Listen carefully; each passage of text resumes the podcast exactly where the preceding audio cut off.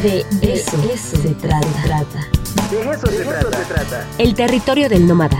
Cultura y política con Juan Carlos Canales. De eso se trata.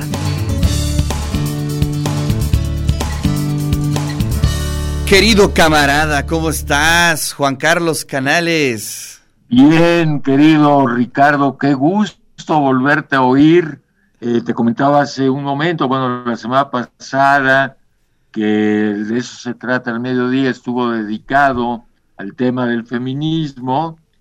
Y bueno, ahora el cambio de horario, ayer no te oí, entonces qué gusto también volverte a oír estar en este programa. Les lo hay que felicitar a toda la universidad por el lanzamiento de, de TV WAP y muy especialmente a ti.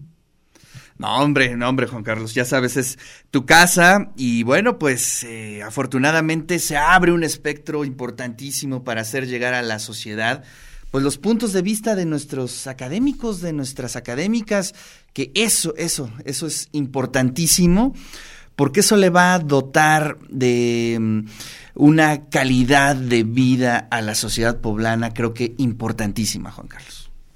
Por supuesto, fíjate que eh, antes de ayer participé en un foro sobre el futuro de la universidad, la agenda universitaria futuro, y una de las cosas que más he insistido es que la universidad tiene que ser generadora de conocimiento en la sociedad.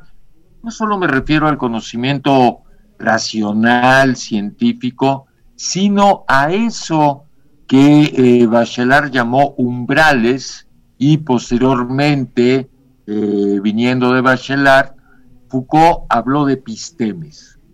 Eh, me parece que esa es una tarea fundamental y al hablar de epistemes estamos hablando de muchas cosas, por ejemplo, eh, lo que están haciendo hoy las feministas es abrir un umbral de conocimiento para consolidar una nueva episteme en torno a la mujer.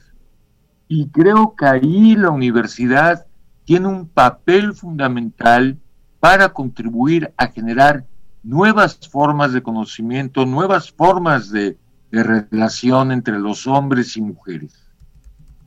Claro, sí, y, efectivamente ese yo creo que es uno de los, em, digamos, umbrales, de los paradigmas que va a definir no solamente la vida universitaria, sino prácticamente el sentido de la vida. Por supuesto, tenemos que ver en el caso de los movimientos feministas que están verdaderamente abriendo nuevas posibilidades de conocimiento y de relación y de subjetividad. Entonces, creo que ahí nosotros como universitarios tenemos un papel fundamental para clarificar a la sociedad todo lo que está en juego ante fenómenos como el que vimos el 8 de marzo, que desde luego es un fenómeno muy complejo, ¿sí? pero que finalmente nos está abriendo un umbral de conocimiento. Oye, Juan Carlos, pues leímos muy temprano, nos enteramos eh, eh, pues de una noticia muy triste, la muerte de Vicente Rojo. Sí, triste, pero bueno, inevitable, muere a los 89 años y sobre todo deja una obra impresionante en la gráfica mexicana. Eh, posiblemente mucha gente no conozca, no sepa que mucha de la obra de Vicente Rojo que ha visto, la ha visto en portadas de libros. Exacto. Eh, mucha de su obra está en su casa prácticamente, ¿no? En los libreros. En su casa, pero también en el diseño de libros. Sí, sí, sí. Por ejemplo, ese no solo es su obra propiamente artística, sino también tuvo un papel fundamental en la vida editorial de México. Era, muchas de las portadas de Era, de la editorial Era, son de Vicente Rojo. Claro. Entonces, sí, sin duda alguna, uno de los grandes artistas mexicanos, eh, mucha gente lo sitúa dentro de la generación de la ruptura, es decir, dentro de la generación que rompe con el realismo, que rompe con el muralismo y desde luego bordea eh, otras dimensiones abstractas del arte, pero déjame decirte que junto a la obra de Vicente Rojo, es que también Vicente Rojo es muy importante para México porque es parte de la genealogía del exilio español aquí. Fue hijo, ni más ni menos, del general Vicente Rojo Lug, que fue una de las figuras centrales eh, de la República Española como militar. Eh, bueno, fue uno de los principales defensores de Madrid ya en el último momento de la guerra. El general Rojo defiende heroicamente Madrid y también de la famosa batalla del Ebro. Entonces, eh, mueren muchas cosas con Vicente Rojo. Por suerte su obra está ahí, es un hombre que trabajó a cabalidad, un hombre de una disciplina, de un rigor artístico admirables, pero mueren muchas cosas con, con Vicente Rojo. Claro. Y sí, bueno, eh, digamos, lo más cercano eh, en cuestión de lectores, que es este nuestro mundo, pues son las maravillosas portadas, ¿no? Vamos a hacer un recuento de estas portadas. Por ejemplo, la primera edición, eh, si no me equivoco, tú me, tú me sacarás de ese error, la primera edición de 100 años de soledad, él la diseñó. Claro, claro. Y muchas de las cosas, ahora no tengo aquí libros, pero los voy a buscar de editorialera también. La, la famosa portada de la batalla, las batallas en el desierto de José Emilio Pacheco también. Exactamente, también, exactamente. Entonces hay que invitar a nuestros televidentes a que revisen eh, portadas de libros de Vicente Rojo. Así es. Oye, pues ahí estuviste viendo una película interesante, ¿eh? Oye, te comento varias cosas de, películas. Fíjate que, bueno, el lunes vi una película que me pareció muy interesante, que está en Netflix, sobre la persecución, una persecución de brujas en, en el País Vasco en 1609 que se llama Aquelarre. Es una película muy, muy recomendable, eh, reciente, es del año pasado, una producción española del País Vasco y otros, otros países.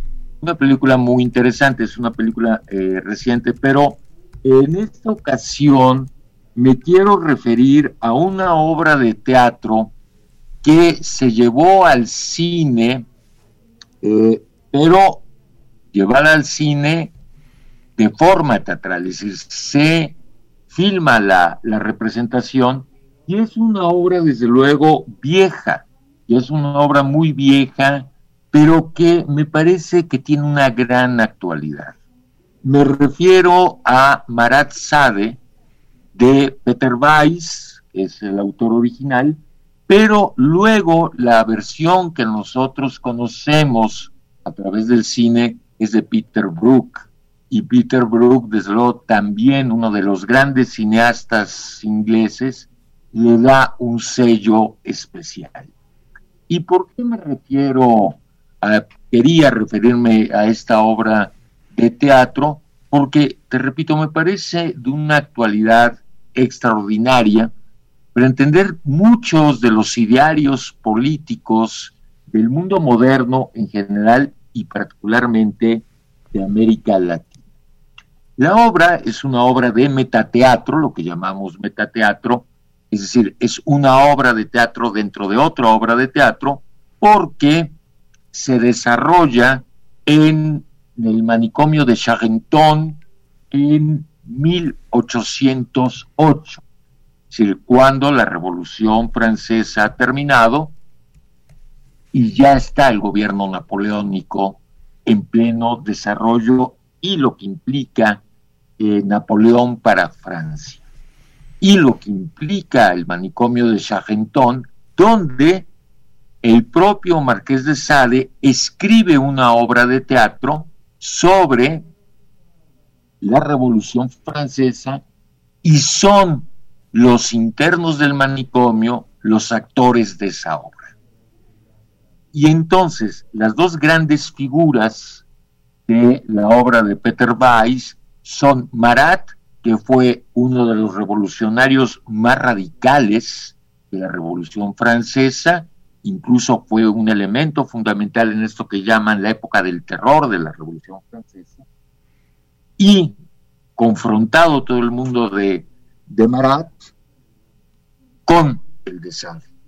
Entonces, lo que la obra nos ofrece es una visión muy compleja de dos anclajes de la, de la modernidad centradas particularmente en la pasión revolucionaria.